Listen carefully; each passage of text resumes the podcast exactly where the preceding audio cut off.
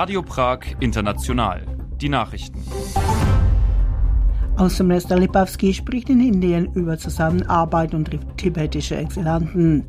Mehrheit der Tschechen ist gegen die Teilnahme von Russen, Belarussen an Olympischen Spielen in Paris. Memory of Nation liefert vier Krankenwagen in die Ukraine. Der tschechische Außenminister Jan Lipavsky ist am Dienstag in Indien mit Vertretern der im Exil lebenden Tibeter zusammengetroffen. Es habe ihn gefreut, während des Indienbesuchs den tibetischen Exilanten zu begegnen, teilte Lipavsky via Twitter mit. Die Freundschaft zwischen Václav Havel und seiner Hoheit Dalai Lama lebe weiter, fügte er hinzu. Der tschechische Außenminister sprach im Interview für den indischen Nachrichtensender WION über tschechisch-indische Beziehungen und über Chinas Einfluss in der Region. Er erklärte zudem, er werde ein Treffen mit Vertretern von zwei Fluggesellschaften haben. Prag ist dem Außenminister zufolge auf die Einführung einer direkten Flugverbindung mit Indien vorbereitet. Der Sinn des Besuchs in Indien ist es, laut Lepavsky zu zeigen, dass Tschechien bereit ist, zusammenzuarbeiten und dass es viel anzubieten hat. Er erinnerte daran, dass es in Tschechien glänzende Universitäten und Firmen gibt. Würde der Krieg in der Ukraine auch im nächsten Jahr dauern, würde die Mehrheit der Tschechen die Teilnahme russischer und belarussischer Sportler an den Olympischen Spielen in Paris nicht unterstützen. Dies geht aus einer Blitzumfrage hervor, die vom Meinungsforschungsinstitut Median im Auftrag des öffentlich-rechtlichen tschechischen Rundfunks durchgeführt wurde. Für einen Stopp den Russen Belarussen sprachen sich 54 Prozent der Befragten aus. Der Leiter des Instituts Przemysl Czech sagte, die Teilnahme der Sportler aus Russland Belarus wird vor allem von jungen Menschen und Wählern der Partei Top 09 und der Bürgerdemokraten nicht unterstützt. Das Team von Pamjek Naroda, Memory of Nation, hat vier zu Krankenwagen umgebaute Geländewagen in die Ukraine gebracht. Sie sollen den Soldaten an der Front dienen. Ein Wagen wurde den Spezialkräften überreicht, die bei Bachmut kämpfen. Einen weiteren Krankenwagen übernehmen die Befehlshaber, die 40 Kilometer von der Frontlinie entfernt in der Ostukraine stationiert sind. Darüber informierte Memory of Nation am Dienstag in einem Pressebericht. Die Krankenwagen entstanden aus Land Rover Autos. Sie sind gepanzert, mit Elektronik und medizinischen Geräten ausgestattet. Memory of Nation startete genauso wie viele weitere Organisationen nach dem Überfall der Ukraine durch russische Truppen eine Spendensammlung für das angegriffene Land. Für das Geld kaufte sie und lieferte den ukrainischen Soldaten bisher rund 14.000 schusssichere Westen, 4.500 ballistische Helme, über 2.000 optische Geräte, 154 Drohnen, hunderte von Schuhen, Schlafsäcken, Rucksäcken, Jacken und Handschuhen. Rund 37 Prozent der Menschen, die aus der Ukraine vor dem Krieg flüchteten, will in ihre Heimat zurückkehren. Ungefähr dieselbe Prozentzahl der Kriegsflüchtlinge hat vor, zu bleiben oder regelmäßig in die Ukraine zu reisen. Rund 20 Prozent der Geflüchteten weiß noch nicht, wie sie vorgehen werden. Dies geht aus der Umfrage hervor, die von der Agentur der EU für Grundrechte Ende August und Anfang September 2022 in zehn EU-Ländern durchgeführt wurde. An der Umfrage nahmen rund 14.500 Geflüchtete teil. Zum Abschluss noch ein Blick auf das Wetter. Am Mittwoch ist es in Tschechien überwiegend heiter. Die Tageshöchsttemperaturen erreichen 2 bis 6 Grad Celsius. Das waren die Meldungen von Radio Prag International mit Martina Schneibergová.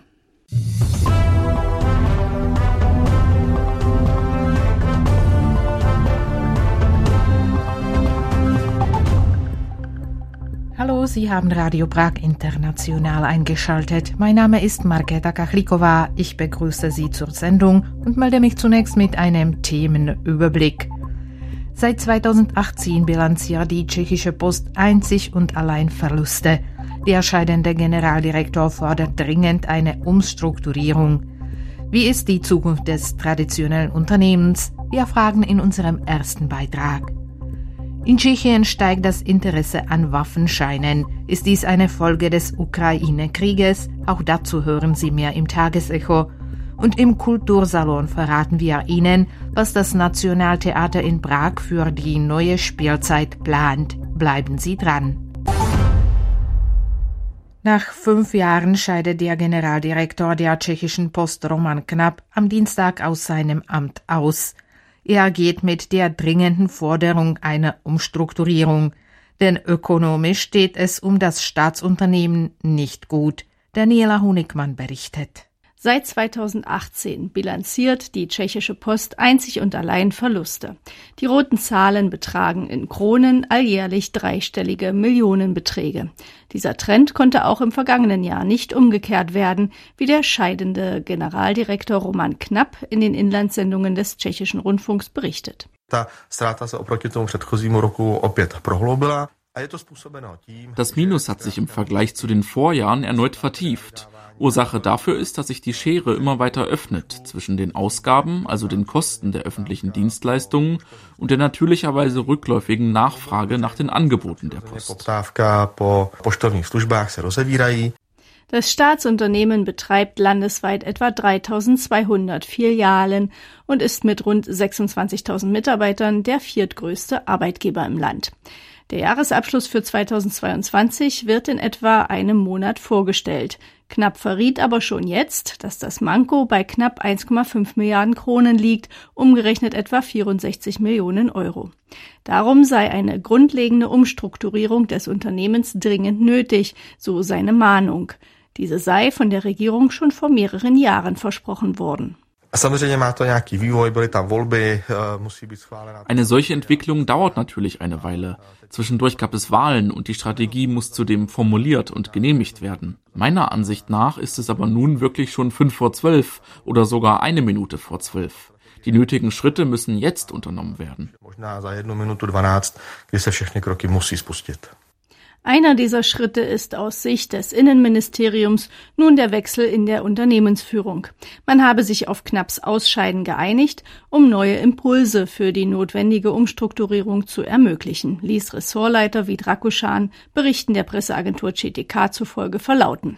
Am Mittwoch tritt Knapps bisheriger Stellvertreter Miroslav Stjepan als neuer Generaldirektor an, allerdings nur als vorübergehende Notlösung denn der Chefposten wurde bereits im vergangenen Jahr ausgeschrieben, keiner der zehn Bewerber erfüllte aber die Bedingungen. Eine neue Ausschreibung soll nach Angaben des Innenministeriums nun erst erfolgen, wenn ein konkreter Zeitplan für die Umstrukturierung steht. Ohne umfassende Veränderungen würden die Verluste der Post schnell weiter ansteigen, warnt Knapp. Er spricht von umgerechnet 170 Millionen Euro těch dalších letech, mhm. když neproběhne ta transformace. 4 Milliarden Kronen Minus drohen in den kommenden Jahren, wenn es nicht zur Umstrukturierung kommt. Der Hauptgrund dafür ist, dass die Post jetzt verpflichtend zwei Millionen elektronische Postfächer für alle Unternehmer in Tschechien einrichten muss. Dies bedeutet Einnahmeeinbußen in den Monopolbereichen, wie etwa der Zustellung von Einschreiben oder Briefen. Damit gehen uns demnächst zwei Milliarden Kronen verloren. Tak snížení výnosů o 2 miliardy korun. 2 Milliarden Kronen entsprechen 85 Millionen Euro. Hinzu kämen die zu erwartenden Betriebsverluste von weiteren 2 Milliarden Kronen so knapp weiter. Da würde auch der gesetzlich festgelegte Zuschlag von anderthalb Milliarden Kronen kaum noch nutzen, mit dem der Staat das Unternehmen jährlich finanziere, rechnet der scheidende Generaldirektor vor. Die náklady na tu službu die Kosten für die Dienste der Post sind in letzter Zeit jährlich auf bis zu 2,7 Milliarden Kronen gestiegen. Was die Post also für den Staat über den Finanzrahmen hinaus leistet, auf Grundlage von staatlichen Aufträgen oder als Besitzer der Postlizenz, das zahlt sie aus eigenen Mitteln. Erschwerend komme hinzu, dass die Regierung schon seit 2013 nicht mehr den gesetzlich vorgesehenen Gesamtbetrag entrichte, kritisiert Knapp. Dadurch habe sich ein Rückstand von fast 10 Milliarden Kronen angehäuft, das sind etwa 420 Millionen Euro. Den Verlautbarungen des Innenministeriums zufolge werde intensiv an der Umstrukturierung der Post gearbeitet. Das Ziel seien Kostensenkungen und Einsparungen in der Betriebsführung. Erwogen wird die Aufteilung in zwei Unternehmen. Nicht gewinnorientierte Dienstleistungen wie Briefzustellungen bleiben demnach weiterhin dem Staat zugeordnet. Konkurrenzfähige Angebote wie Paketzustellung oder Logistikdienste würden dann in eine Aktiengesellschaft mit staatlichem Anteil ausgelagert.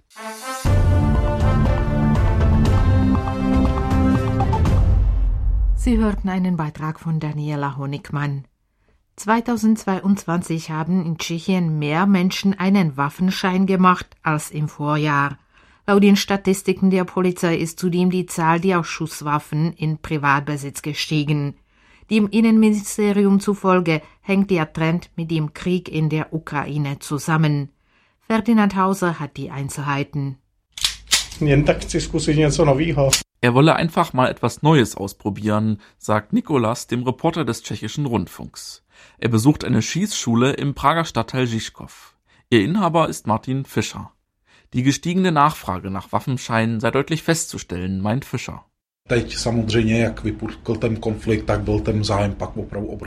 Unmittelbar nach Ausbruch des Krieges gab es ein riesiges Interesse. Am ersten Wochenende ist meine Webseite zweimal abgestürzt, weil so viele Menschen auf einmal das Anmeldeformular ausfüllen wollten. Einen Waffenschein hatten Ende vergangenen Jahres 314.000 Menschen in Tschechien, fünf Prozent mehr als noch im Vorjahr. Auch das Innenministerium sieht einen Zusammenhang zwischen dem Krieg in der Ukraine und dem gestiegenen Interesse nach Schusswaffen.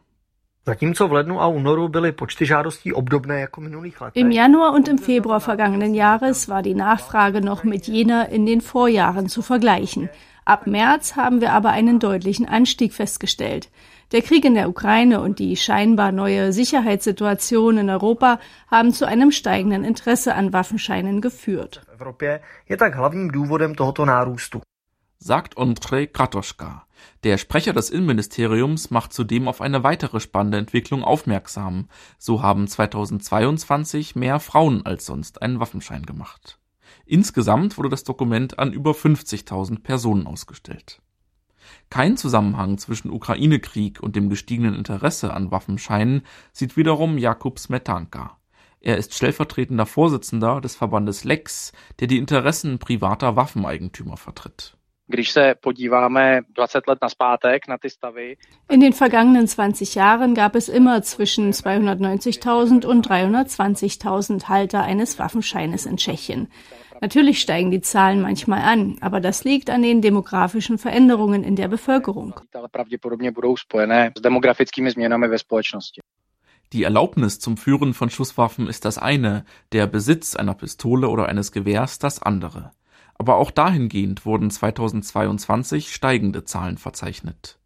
Der Trend der letzten Jahre, in denen immer mehr Privatpersonen Waffen führen, setzt sich damit weiter fort. Laut Angaben der tschechischen Polizei gab es 2022 fast 990.000 Schusswaffen im Privatbesitz. 2021 waren es noch 50.000 weniger. Dass durch die neuen Waffen im Umlauf nun ein Anstieg an Unglücken und Straftaten zu erwarten sei, glaubt weder Smetanka noch Fischer. Der Chef der Waffenschule sagt,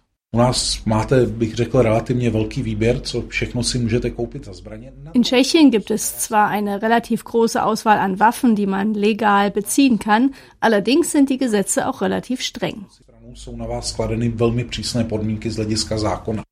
Und auch beim Innenministerium sieht man die Entwicklung scheinbar gelassen. Laut Sprecher Kratoschka sei keine neue Aufklärungskampagne in Planung. Die Waffenbesitzer wissen sehr genau, dass sie durch kleine Verstöße ihre Waffen oder ihre Erlaubnis verlieren können.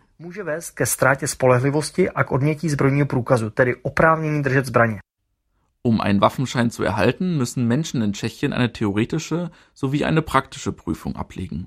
Des Weiteren muss ein Führungszeugnis vorgelegt werden und das für die jeweilige Waffenkategorie geltende Mindestalter erreicht sein.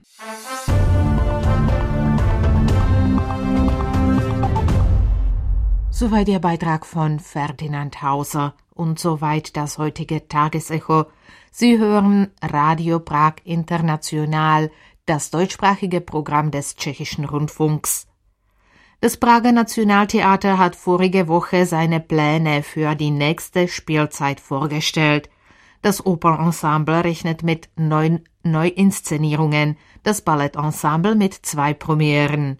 Mehr erfahren Sie von Martina Schneibergová.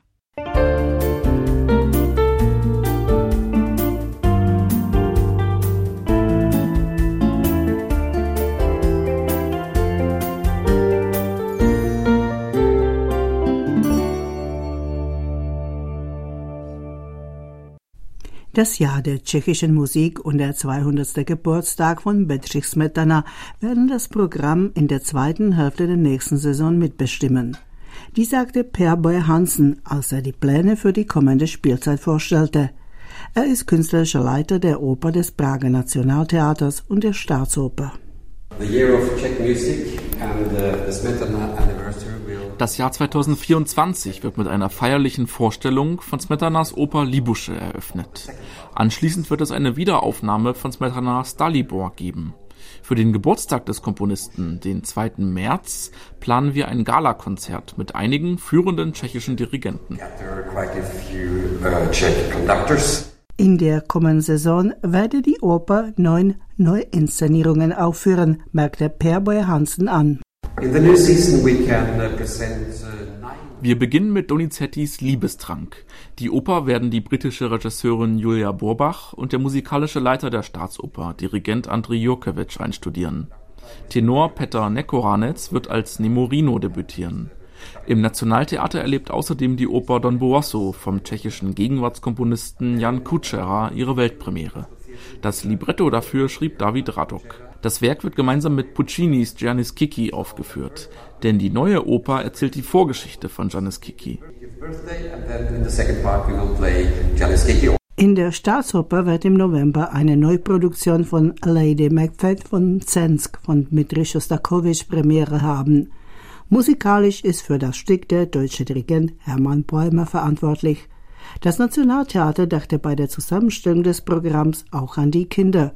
Boy Hansen dazu. Uh, Wir haben den Chef der Laterna Magica, Radim Visvari, eingeladen, der Paul Hindemiths Märchenoper Tutti Fännchen inszenieren wird. Dabei dürfen auf der Bühne des Ständetheaters neben Musik und Gesang auch Tanz, Pantomime und Marionetten nicht fehlen. Das alles wird dann ganz besonders zur Weihnachtsatmosphäre beitragen. Nach der erfolgreichen Produktion des Rosenkavaliers werden nächstes Jahr auch Ariadna auf Naxos von Richard Strauss aufgeführt, erzählt der Opernchef. Die Unterstützung für ihre ukrainischen Kollegen will das Opernensemble am 21. Oktober 2023 mit einem Solidaritätskonzert zum Ausdruck bringen. Unser Musikdirektor Andrei Jurkewitsch wird das Konzert dirigieren. Wir laden Künstler aus einigen ukrainischen Operntheatern ein, die in Prag singen werden.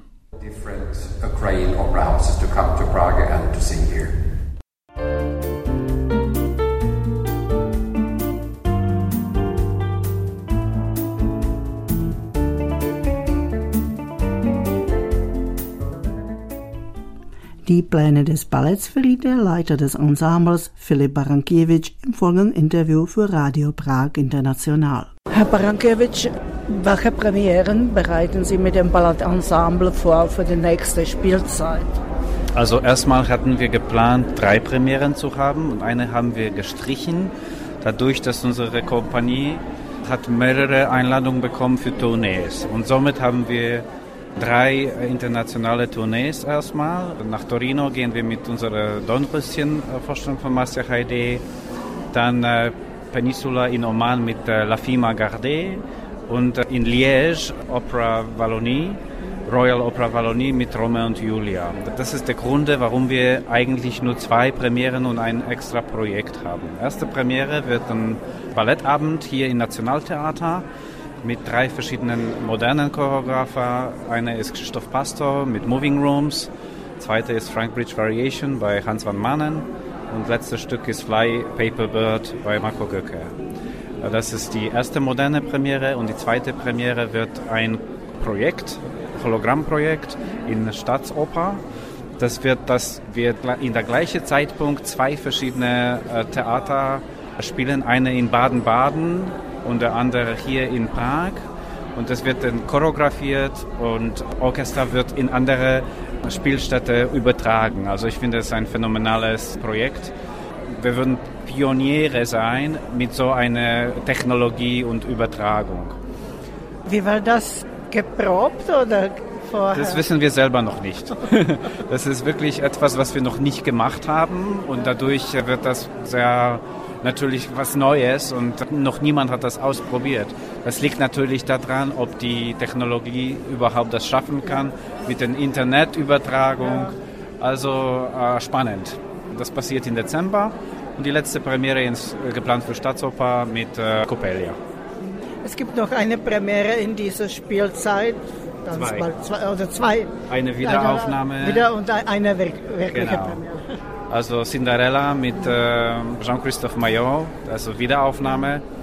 Und die letzte Premiere wird äh, La Sylphide after August Bournonville mit Johann Kobok Choreografie, mit neues Set, neue Kostüme. Sylphide wurde hier vor vielen Jahren gespielt. Im Nationaltheater. Ja, ja. Genau, das weiß ich. Das war zusammen, glaube ich, mit einem anderes Stück. Stimmt aus, es ist auch August Bournonville, aber jetzt haben wir die Gelegenheit mit dem Johann Korborg, was ich finde auch natürlich phänomenal, dass er selber auch das mit einstudieren kann, weil es einer der besten August Bournonville äh, Tänzer äh, gewesen. Und das die Gelegenheit mit Tänzer, äh, auch er selber, das mit Tänzer arbeiten kann, finde ich äh, faszinierend und wichtig. Das Ballettensemble war jetzt in der letzten Zeit auch einigen Tourneen. Wie waren die Reaktionen des Publikums? Also in Cagliari mit Romeo und Julia war das super besucht und wir haben einen riesen Erfolg gehabt. Deswegen sind wir eingeladen nochmal mit Romeo und Julia. Aber nach, das müssen Sie sich auch vorstellen, das ist ja John Cranko Choreografie und wir haben als einzigste außer Stuttgarter Ballett, als einzigste Kompanie Lizenz bekommen zu gastieren. Und das ist auch natürlich, weil die Kompanie hat wahnsinnige Reputation jetzt und äh, Erfolg damit. Und jetzt fahren wir damit auch nach Liège äh, in Belgien. Äh, das zweite Tournee war in Bonn. Wir haben jetzt Franz Kafkas bei Mauro Bigonzetti Prozess gespielt. Es war unglaublicher Erfolg, weil die Publikum ist einfach ausgerastet. Ich mag mein Publikum hier in Prag, äh, aber sowas Euphorisches habe ich selten gesehen. Von allem für so ein äh, trauriges Stück. Und jetzt haben wir auch äh, in äh, Italien Gala gespielt und das war super aufgenommen. Die Leute sind einfach ausgeflippt. Ich finde, den Tänzer bringt das auch noch extra Motivation, weil wenn sie es merken, das ist natürlich schwierig, dass sie es auch tanzen können woanders, nicht für zu Hause Publikum. Das ist jedes Mal eine neue Herausforderung aber die Ovationen sind immer so warmherzig, dass sie immer noch einen Schritt höher wachsen danach. So finde ich schön. Und jetzt endlich mit äh, Hamburg sind wir auch zu den Tanztagen eingeladen am Schluss der Spielzeit bei John Neumeier in Staatsoper in Hamburg mit dem äh, Endstation Sehnsucht. Finde ich auch wahnsinnige Sache, dass der überhaupt uns so vertrauen kann, dieses Stück dort zu zeigen. Ja.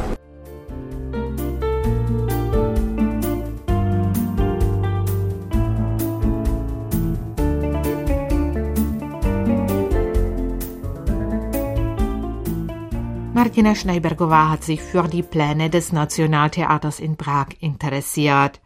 Und das war's im heutigen Programm. Sie hörten Radio Prag International, die Auslandssendungen des tschechischen Rundfunks. Am Mikrofon begleitet hat sie Marketa Kachlikova. Auf Wiederhören und naslyšenou.